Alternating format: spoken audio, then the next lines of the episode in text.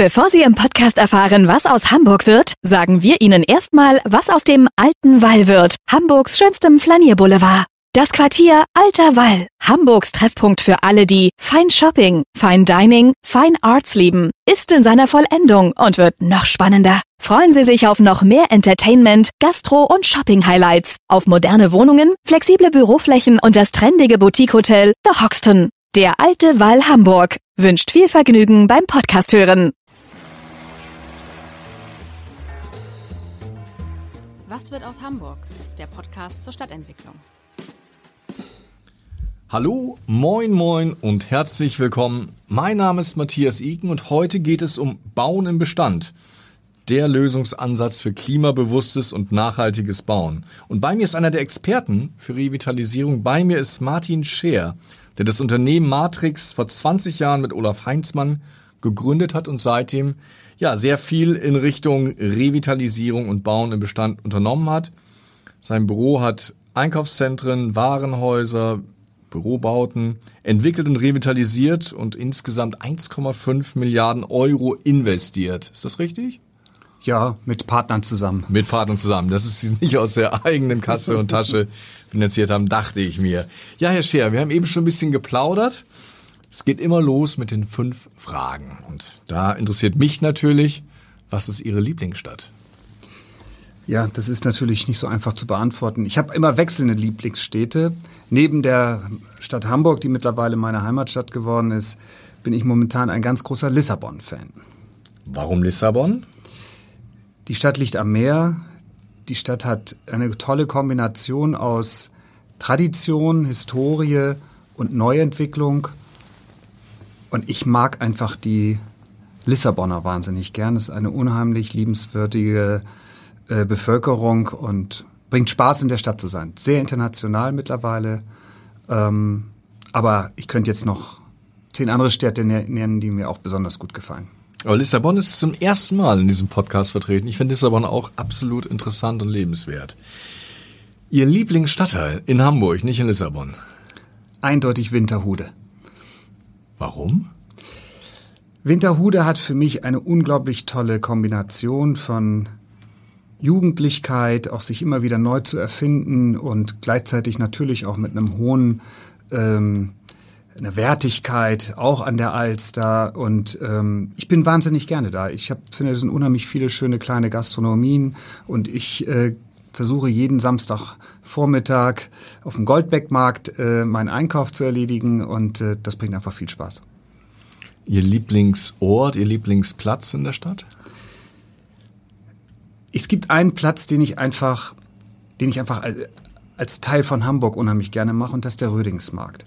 Ich finde, dort äh, ist diese Verbindung auch von alt und neu und ähm, dem Viadukt, äh, wo, wo die, wo die U-Bahn drüber läuft, das sind ähm, da kommt was zusammen, was irgendwie einen tollen Ort ausmacht. Ist jetzt kein Ort, wo ich irgendwie sage, der hat die höchste Aufenthaltsqualität, aber da kommt für mich unglaublich viel Hamburg rüber. Ich gucke so ein bisschen Richtung Hafen, ja, äh, also gefällt mir richtig gut. Wobei man aus dem Ort ja noch viel mehr machen könnte, als derzeit zu sehen ist, oder? Ja, das stimmt.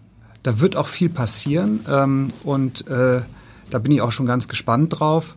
Es ist ein schönes ähm, Bindeglied eigentlich zwischen der Innenstadt und allem, was in Richtung auch Hafen City geht. Ähm, und äh, das gefällt mir wahnsinnig gut. Ihr Lieblingsgebäude? Ja, ist ja klar das Arne Jakobsen Haus. Ähm, als der Büroklassiker vielleicht in Hamburg.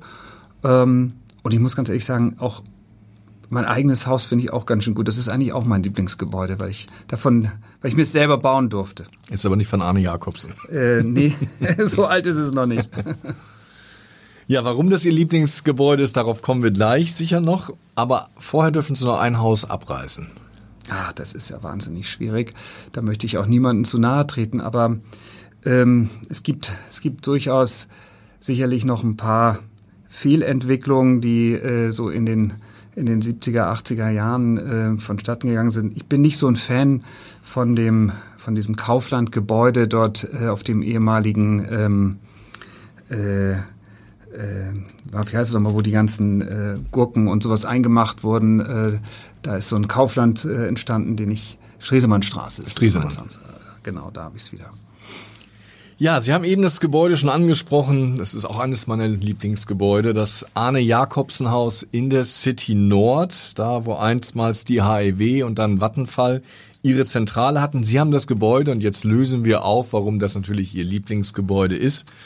Vor fünf Jahren gekauft oder vor vier Jahren. Und da wüsste ich mal gerne, was ist denn, was haben Sie damit vor? Das ist ja nicht ganz einfach. Es ist ein wunderbares Gebäude, sehr, sehr groß unter Denkmalschutz. Da gibt es wahrscheinlich einfachere Gebäude zum Entwickeln. Äh, bestimmt. Ähm, aber das Gebäude ist gar nicht so kompliziert, wie man äh, das vielleicht denken würde, sondern äh, die große Herausforderung war und ist der Denkmalschutz. Also wie schaffe ich es aus einem Gebäude äh, aus den späten 60er Jahren, das ist 1969 eröffnet worden als HIW-Zentrale, ein modernes, auch den energetischen Ansprüchen äh, gerecht werdendes ähm, Gebäude wieder zu kreieren und wir nennen das neue Arbeitswelten zu schaffen. Also das geht ja eigentlich einen Schritt über das reine Büro hinaus.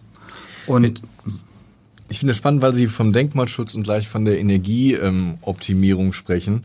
Ich hatte kürzlich mal mit dem Chef des Asklepios, der Asklepios Klinik in Altona zu tun, der sagte, wenn es dafür also wie beim Kühlschrank Energieklassen gäbe, wäre das Energieklasse G. Also nach dem Motto, hier geht die Energie wirklich durchs Fenster wieder raus. Ist das bei dem Arne Jakobsen Haus auch so? Also auf jeden Fall entspricht es nicht den heutigen ähm, Standards, aber es ist im Vergleich, ähm, also wenn man jetzt mal bundesdurchschnittliche Vergleiche wählt, für diese Art von Gebäude eigentlich sogar außerordentlich gut. Das Arne Jakobsen Haus hatte ähm, in den 2000ern die äh, Kategorie Lead Platin erreicht. Also LEED ist ein internationales Nachhaltigkeitszertifikat und die höchste Kategorie ist Platin und die wurde mit diesem alten Gebäude, mit dieser alten Fassade sogar erreicht. Das heißt, die Ausgangsposition für weitere energetische Verbesserungen ist erheblich gut. Stichwort Denkmalschutz, das ist nicht immer ganz einfach. Sie müssen sich da mit vielen Leuten wahrscheinlich auch herumschlagen und herumärgern oder ist das am Ende gar nicht so schlimm, wie man von außen hin glaubt?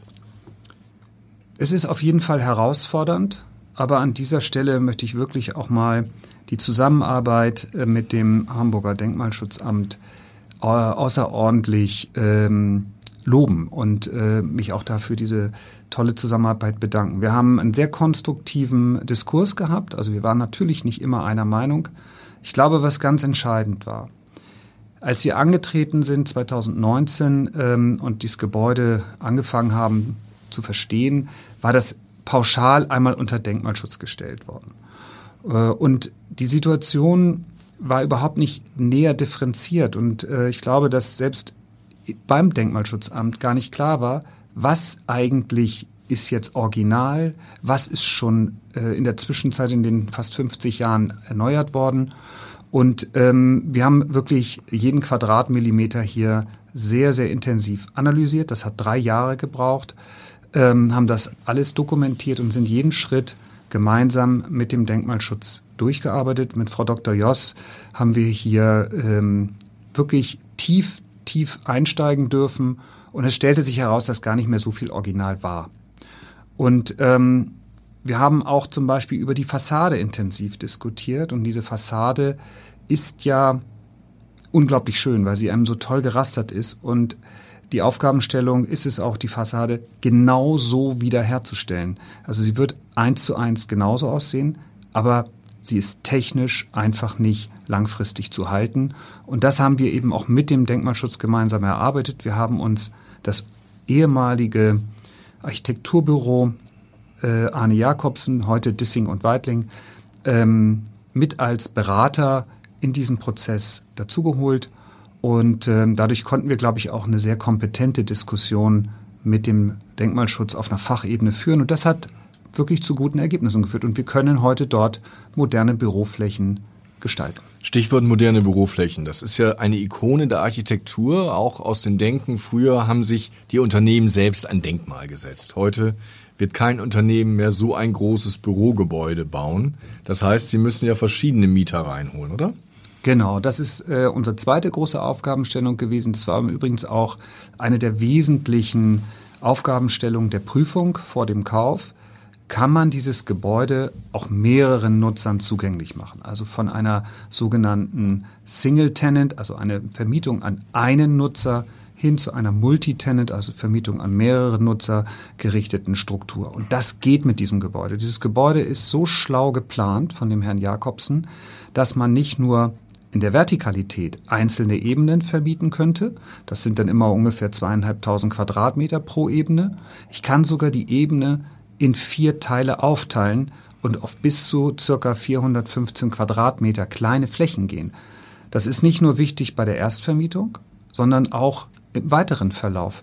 Wenn ein Mieter sich mal verändern möchte, vielleicht mal weniger Fläche braucht oder mal vielleicht ein bisschen mehr Fläche braucht, dann sind das ja nicht immer gleich zweieinhalbtausend Quadratmeter, sondern es sind dann vielleicht mal die 415 oder die 700 Quadratmeter, die dann in einer gewissen Atmung vielleicht funktionieren sollten. Auch das ist moderne Arbeitswelt. Und äh, das kann das Gebäude und das haben wir natürlich jetzt auch weiterentwickelt. Stichwort Lage, Lage, Lage. Die City Nord ist jetzt nicht mehr die 1A-Lage. Die Frage ist ja, was ist denn eine 1A-Lage? Ich sage, das ist eine absolute 1A-Lage. Wir müssen uns natürlich äh, mal die Frage stellen, erstens, wenn wir jetzt immer nur vom Business ähm, District in der Innenstadt sprechen oder in, das, in der Hafen City, dann sind die Flächen dort ja auch begrenzt. Ja, die werden, werden irgendwann auch ausgefüllt sein und moderne und auch größere Flächen finden sich dann auch nur noch begrenzt. Insofern gibt es gar keine Alternative dazu, auch außerhalb der äh, Innenstadt Flächen anzubieten. Da kommt es aber darauf an, bin ich jetzt irgendwo im Nirvana oder bin ich eingebunden in eine Stadtteilstruktur in Wohngebiete. Und ähm, ich bin ja eher der Meinung, modernes, auch wenn man sagt, was sind Mobilitätskonzepte, das macht doch viel mehr Sinn, die Arbeit zu den Menschen zu bringen und nicht die Menschen zu der Arbeit. Und da ist natürlich das, die Lage der City Nord und der Wandel dieses Quartiers geradezu prädestiniert. Ich bin umgeben von Grün. Das ist äh, einer der größten innerstädtischen Grünflächen Europas mit dem, mit dem Stadtpark. Da gehe ich zu Fuß rein. Ich habe selbst auch innerhalb der City Nord viele Grünflächen. Der Stadtteil oder das Quartier wandelt sich gerade. Es wird immer urbaner. Es wird durchmischter mit Wohnen, Ipanema.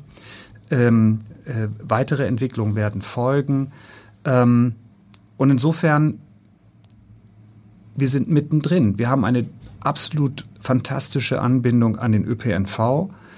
Zwei U-Bahn-Stationen demnächst, heute eine schon direkt vor der Haustür, S-Bahn-Stationen in fünf Minuten Entfernung, natürlich alle Buslinien. Ähm, wir sind keine fünf Minuten vom Flughafen entfernt. Wir brauchen vielleicht 18 Minuten in die Innenstadt. Das sind natürlich alles, denke ich, schon ganz gute äh, Faktoren. Aber die City Nord, und das muss man an der Stelle auch äh, äh ganz klar sagen, hat in gewisser Weise ein kleines Imageproblem. Und äh, diese ganzen Dinge, die ich jetzt mal eben ähm, so von mir gegeben habe, locker flockig, die sind auch gar nicht so bekannt. Also ein Beitrag zur Ehrenrettung der City Nord. Absolut. Und der Standort und dieses Quartier verdient das auch. Das war sehr weit gedacht. Und ähm, wir Können Sie sich vorstellen, dass es in zehn Jahren sogar richtig in sein wird und hip sein wird, weil oftmals ändern sich ja Zeitgeschmäcker und das kann die ich Karawane mir nicht nur, zieht weiter. Das kann ich mir nicht nur vorstellen, sondern ich bin fest davon überzeugt. Deshalb investieren Sie da. Und äh, wir sind ja auch nicht die Einzigen, die da äh, daran glauben. Und ähm, man sieht ja auch, will keine Namen nennen, aber es sind ja auch äh, bekannte Nutzer äh, aus der Innenstadt in die City Nord gezogen und das, das zu, mit gutem Grund. Und ich glaube an die Vernetzung dieses Quartiers und an die Durchlebung, vor allen Dingen auch ähm, mit Wohnen, wenn man sich äh, auch anschaut, das Pergolenviertel als auch wirklich ein tolles neues Quartier, Wohnquartier, was entstanden ist und fast fertig, bringt ja auch nochmal einen ganz neuen Impuls. Und da werden auch weitere urbane Nutzungen folgen. Wie weit sind Sie denn da? Also wann geht's los? Ja, wir haben ja jetzt äh, einen ganz wichtigen Meilenstein erreicht und äh, das ist die Baugenehmigung ähm, die Baugenehmigung einmal natürlich ähm, vor dem Hintergrund des Denkmalschutzes. Wir haben also mit dem Denkmalschutz hier ein umfangreiches Programm erarbeitet, äh, wie wir dieses Gebäude in die Zukunft führen können. Und gleichzeitig natürlich auch, was dürfen wir dort verändern, was müssen wir verändern, die Fassade muss neu. Also insofern sind wir da erstmal einen Riesenschritt vorangegangen. Auf der anderen Seite muss man auch ganz klar sagen, haben wir natürlich aktuell auch eine in der Immobilienwirtschaft sehr herausfordernde Situation. Ich hörte davon. Ja. Stichwort Finanzierung, Stichwort ähm, wirtschaftliche Entwicklung im Allgemeinen. Ähm, wir erleben, äh, dass das also Entscheidungen auch auf der Nutzerseite sehr, sehr, sehr lange Zeiträume in Anspruch nehmen. Und unser Ziel ist es, das Gebäude wird uns von Vattenfall in der zweiten, äh, im zweiten Quartal nächsten Jahres zurückgegeben. Und das ist unsere Zielstellung, dass wir dann mit den ersten Arbeiten beginnen können. Aber dazu gehören auch noch ein paar Details, ähm, die ähm, wir jetzt im Weiteren erarbeiten. Aber das ist unsere grobe Zielstellung. Stichwort war ja Bauen im Bestand. Und es hat ja einige Vorteile, wenn man ein bereits bestehendes Gebäude revitalisiert. Wie ist denn der Klimaeffekt? Kann man das irgendwie in CO2 ausdrücken, was der Unterschied ist zwischen Abreißen, Neubauen und Revitalisieren? Das kann man sehr gut, indem man einfach mal versucht, ähm, die CO2-Einsparung in Bilder umzusetzen, damit man sich das etwas besser vorstellen kann. Und ähm, wir erhalten ja die gesamte Betonkonstruktion inklusive der Gründung, inklusive des Untergeschosses. Und das macht alleine fast 8000 Tonnen CO2 aus. Das sind, um mal ein Gefühl dafür zu bekommen, der Gesamtjahresverbrauch von 650 Hamburger Haushalten mit vier Personen, ähm, die einfach eingespart werden ähm, im Verhältnis zu einem klassischen Neubau, den wir erstellen würden. Von den ganzen sonstigen ähm, Reduktionen des Primär Primärenergiebedarfs der, den wir um ungefähr 44 Prozent reduzieren, was ja also fast die Hälfte ist. Also das Gebäude wird in Zukunft 44 Prozent weniger Energie bedarfen, als es das heute ähm, hat. Äh, das alleine sind ja schon Riesenschritte, die ähm, man gar nicht erreichen kann mit einem Neubau. Wenn man dann weiß, dass die Hälfte des CO2 eigentlich ähm, ja schon bei einem Neubau quasi im Moment der Schlüsselübergabe auf die gesamte Lebenszeit berechnet verbraucht worden ist, stellt man sich ja wie ich ein bisschen die Frage, warum reißen wir eigentlich überhaupt noch ab? Ja, ich glaube, man kann das auch nicht verallgemeinern. Ähm, meiner Meinung nach müssen wir sensibler mit Bestand umgehen. Die Frage, reißen wir ab oder revitalisieren wir, die sollten wir uns öfter stellen. Wir sollten sie auch intensiver diskutieren, intensiver prüfen. Man kann aber auch durchaus dann zu dem Ergebnis kommen, nein, es macht keinen Sinn, weil durchaus auch Revitalisierung ähm, mit einem derartigen Mehraufwand, auch dann wieder in Beton und Stahl, der dann letzten Endes in der gesamten CO2-Bilanz dann ähm, gar keinen Vorteil ausweist, auch als Ergebnis stattfinden kann. Insofern ist es eine Einzelfallbetrachtung, aber ich plädiere eindeutig dafür, intensiver drauf zu schauen, sich intensiver damit auseinanderzusetzen, um dann eventuell Chancen auch einer Revitalisierung äh, heben zu können. Wenn man mal versucht, das ist natürlich immer nur annäherungsweise möglich, Preisschilder an Abriss und Neubau im Vergleich zur Revitalisierung dran zu kleben. Was kann man sparen, wenn man wirklich, sage ich mal, in der Lage ist zu revitalisieren? In, in, in der Situation, wie wir das Arne Jakobsen hier vorfinden. Also sprich eine sehr aufgeräumte Konstruktionsstruktur, die uns hier auch die Revitalisierung ermöglicht.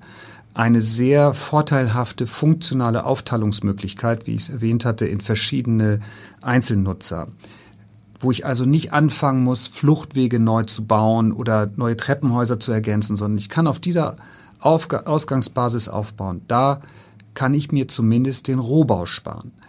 Der Rohbau macht ungefähr ein Drittel aller Kosten bei einer ähm, Gesamtinvestition eines Gebäudes aus.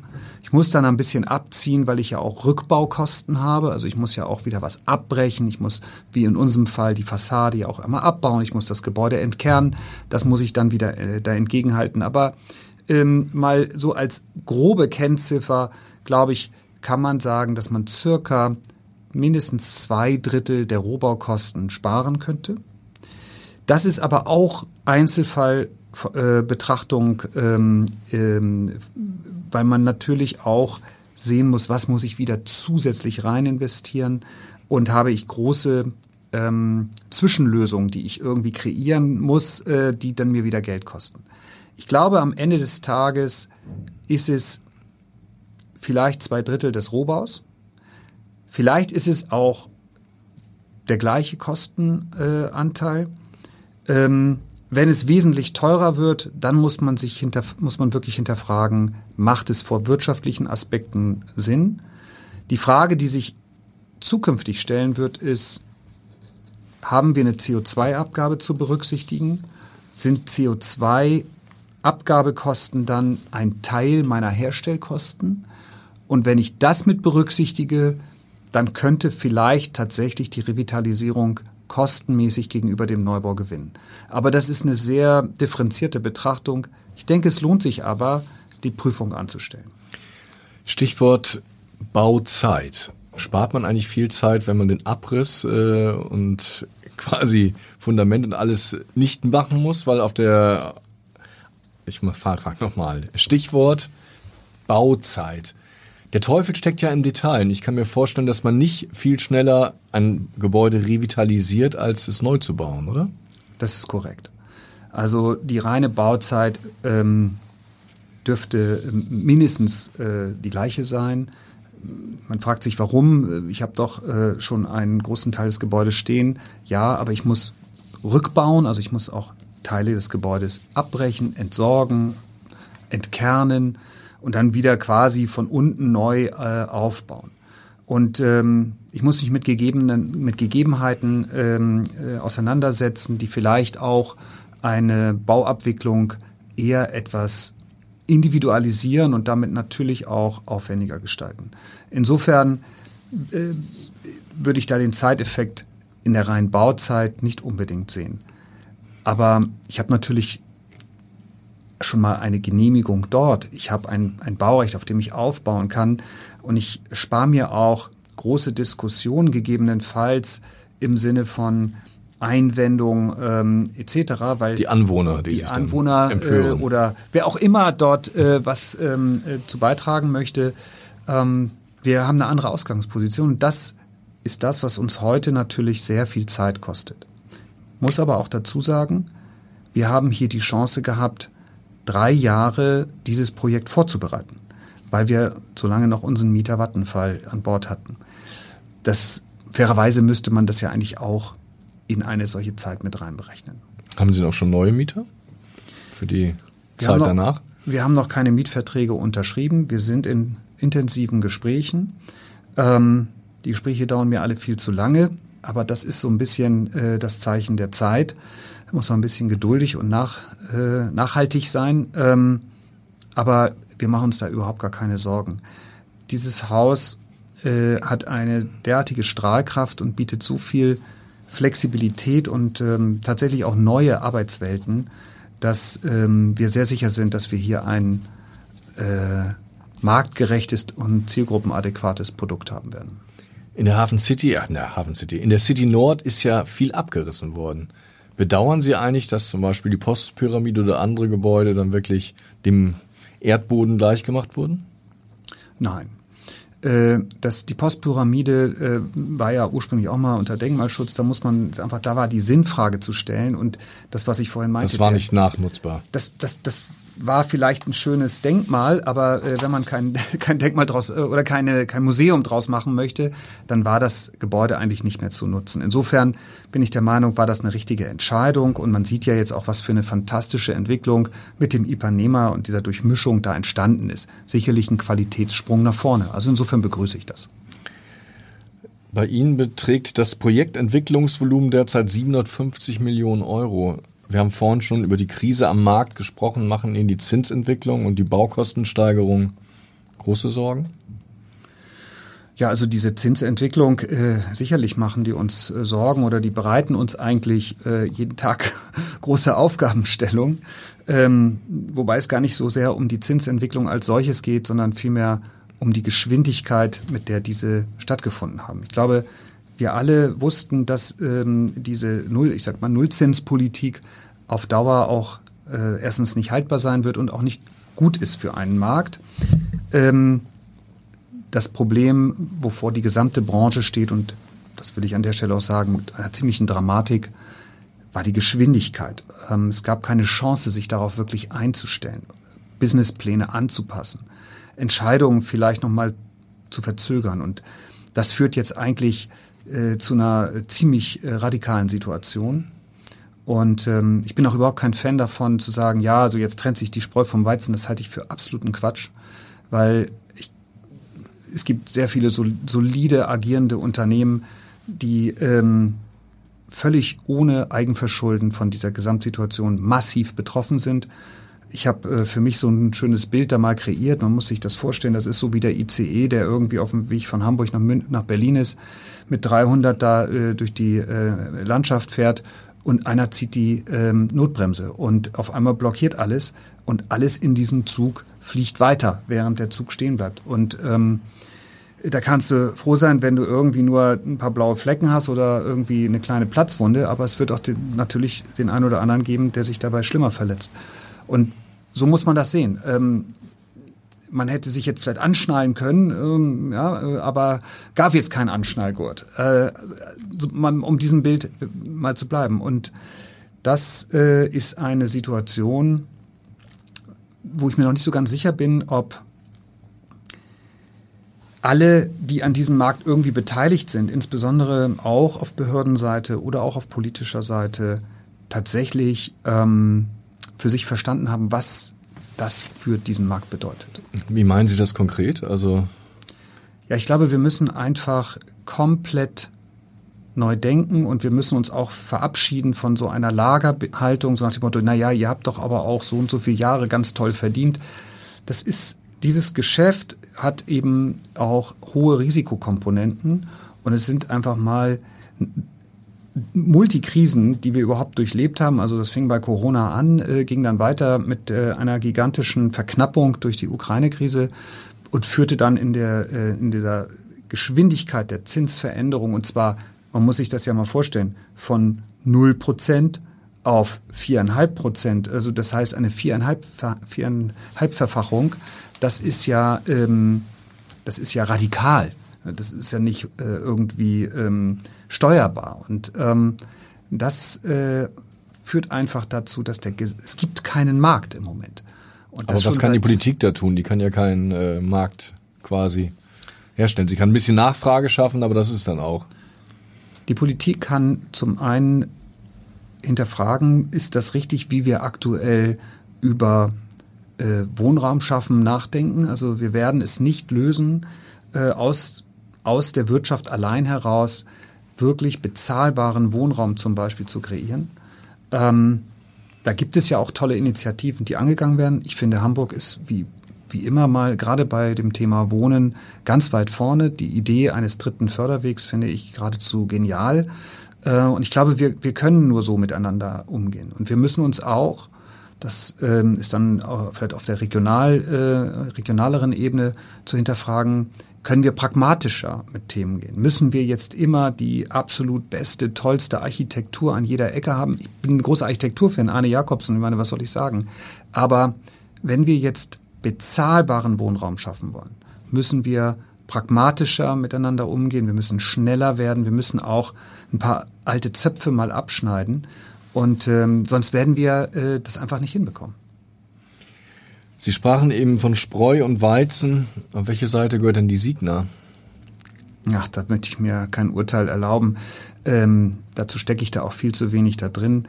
Ich möchte mal sagen, ich bewundere die unternehmerische Leistung, die dort ähm, gebracht wurde, insbesondere von der Person René Benko. Ich finde, das muss man auch einmal ähm, ganz deutlich erklären.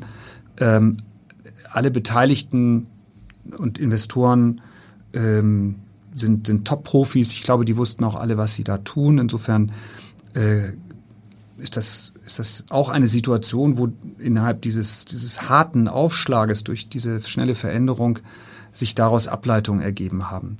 Was mir nicht gut gefällt, das sage ich an der Stelle aber auch ganz offen, ist so dieses öffentliche Bashing, was dann da so stattfindet. Und es ist natürlich für unsere Branche nicht gut, wenn ähm, dann äh, so das Bild wieder so kreiert wird, was vielleicht in dem einen oder anderen Kopf ist, ähm, was eigentlich nicht der Realität entspricht. Und für Hamburg ist auch nicht gut, wenn ein halbfertiger oder ein drittelfertiger Elbtower als Rohbau an den Elbbrücken steht, oder?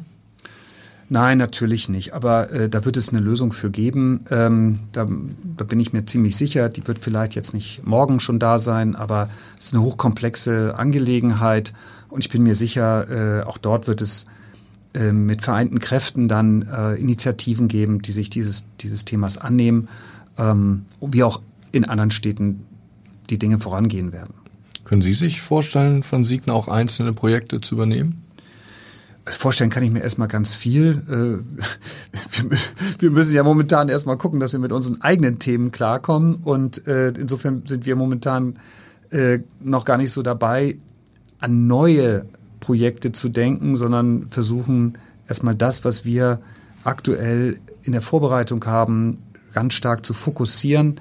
Aber selbstverständlich sind wir da offen und ähm, wollen da auch gerne, wenn, äh, wenn da irgendwo Möglichkeiten bestehen, helfen in unserem Rahmen. Wir sind ein kleines mittelständisches Unternehmen, also das, äh, da muss man seine eigenen Grenzen dann auch erkennen. Ich frage auch deshalb, weil Sie äh, sich mit Warenhäusern auskennen. Damit haben Sie auch relativ früh angefangen, haben Karstadt in Kiel und Norderstedt gekauft und entwickelt und Hertie in Stade gekauft und dann auch abgerissen. Aber man kann schon was aus Warenhäusern machen, wie das Beispiel Norderstedt zeigt, ne? Ja, auf jeden Fall. Also ähm, da gibt es viele Möglichkeiten. Ich glaube, gerade die das Thema der vernetzten Stadt und ähm, die Integration unterschiedlicher äh, Nutzungen ähm, sind natürlich an diesen besonderen Punkten der Warenhäuser ähm, hätten die ihren Sinn. Man muss sich allerdings auch den Gebäude Herausforderungen stellen vertikal und horizontal. Also vertikal, hm, da muss man Nutzungen für finden. Ähm, horizontal haben wir große Tiefen. Das heißt, man wird vielleicht über Innenhöfe nachdenken müssen. Damit verliert man aber auch sehr viel Nutzfläche. Und diese Nutzfläche ist ja heute mit einer Miete belegt, also entspricht, also hat einen Ertrag diesen, diesen Minderertrag muss ich dann auf den Flächen, die übrig bleiben, äh, substituieren. Sprich, die Miete muss da höher werden. Kann das diese Nutzung dann leisten, die da drauf liegt? Also Stichwort Gesundheitszentrum. Ja. Ist das überhaupt machbar? Habe ich ein Mehrwertsteuerthema? Also Sie merken, es ist eine hochkomplexe Aufgabenstellung. Und ähm, bin da auch kein Fan von mal so schnell in den Raum reingepustete Lösungen. Hm aber es lohnt sich, sich wirklich intensiv damit auseinanderzusetzen und mal positiv gesprochen, liegt ja auch eine Chance da drin. Und ähm, wenn dort mit vereinten Kräften von Stadtplanung, Projektentwicklern, Investoren mal, mal versucht wird, dann auch andere Wege zu gehen, dann wird es da auch Lösungen geben. Aber sehr, sehr spannendes Thema. Ist das die zentrale Frage für die Innenstädte und für die Stadtteilviertel, dass man diese Warenhäuser, die ja immer die großen Magneten waren, neu entwickelt? Nein, ist für mich nicht die zentrale Lösung, ist ein Mosaikbaustein im Gesamten. Die zentrale Lösung ist für mich, wie schaffe ich das, die einzelnen Nutzungen besser miteinander zu vernetzen? Wie schaffe ich das, Mobilitätskonzepte zu entwickeln, die funktionieren? Ähm, und wie schaffe ich das im Prinzip, diesen Sprung unserer ähm, quasi urbanen Gesellschaft in das digitale Zeitalter auch in Form von Stadtentwicklung und ähm, Lebensfreundlichkeit äh, aufrechtzuerhalten. Das sind aus meiner Sicht die großen Themen. Alles natürlich eingerahmt in das Thema des Klimaschutzes. Das erwähne ich schon gar nicht mehr, weil das ist eigentlich sowieso ähm, selbstverständlich. Und vielleicht ist es ja auch so, dass wir Produktion wieder mehr in die Stadt holen. Vielleicht haben, es gibt ja ganz viele Konzepte, die hören sich dann immer ein bisschen spinnerisch an, aber äh, warum nicht auch mal wieder ähm, Gemüse anbauen äh, in der Innenstadt. Ja, also ich übertreibe jetzt mal ganz bewusst. Und unten drunter ist ein Restaurant, dann habe ich ein Farm-to-Table-Konzept. Also das sind alles Dinge, die jetzt vielleicht noch im Bereich Vision liegen, aber ähm, dafür gibt es auch schon konkrete Ansätze und man muss sie sich einfach genauer mal anschauen. Die Zeit, und das ist vielleicht die Chance, die in so einer Krise auch liegt, die Zeit, dass man darüber auch aufmerksamer wird, die ist da. Letzte Frage, wie weit auf diesem Weg, auf diesem Sprung ist denn die Hamburger City? Ist sie auf einem guten Weg? Ich finde, die Hamburger City ist auf einem sehr guten Weg. Eine Herausforderung wird sein, ähm, die Mönckebergstraße, also als klassische ähm, Massenkonsumstraße, auch in Einklang zu bringen mit neueren Entwicklungen, wie zum Beispiel dem Überseequartier. Da gibt es sicherlich gewisse Konfliktpositionen. Ähm, das muss sich aus meiner Sicht nochmal ein bisschen ähm, konfigurieren. Äh, aber wir haben ja das große Glück, als Hamburger Innenstadt eine sehr abwechslungsreiche, qualitativ hochwertige Innenstadt zu haben. Und man sieht es ja auch, äh, ich habe mein Büro mitten in der Stadt, ähm, wie viele Touristen wir hier äh, tagtäglich ja äh, bei uns haben. Und ähm, glaube, dafür sind wir ganz gut gerüstet und ähm, die Stadt hat da viel zu bieten. Ich würde mir wünschen, ähm, und das sehe da auch eine hohe Wahrscheinlichkeit, dass wir mehr Leben in die Stadt bekommen, in die Innenstadt wirklich. Also diese Idee, dass wir auch mehr Wohnen in die Innenstadt bringen, dass wir mehr Lebendigkeit äh, dadurch auch außerhalb der, der Ladenöffnungszeiten erreichen können. Daran wird sich vielleicht die Qualität in Zukunft messen. Ähm, aber die Chance ist auf jeden Fall da. Ähm, und äh, ich, ich glaube einfach, wir haben hier, oder das ist kein Glaube, sondern das ist, das ist Fakt, wir haben eine wahnsinnig tolle ähm, attraktive Innenstadt und die hat eine so hohe Aufenthaltsqualität, da lässt sich was draus machen. Ja, vielen Dank. Das war Martin Scher, Gründer von Matrix. Und Sie, liebe Zuhörer, schalten Sie wieder ein, wenn es heißt, was wird aus Hamburg? Weitere Podcasts vom Hamburger Abendblatt finden Sie auf abendblatt.de slash podcast.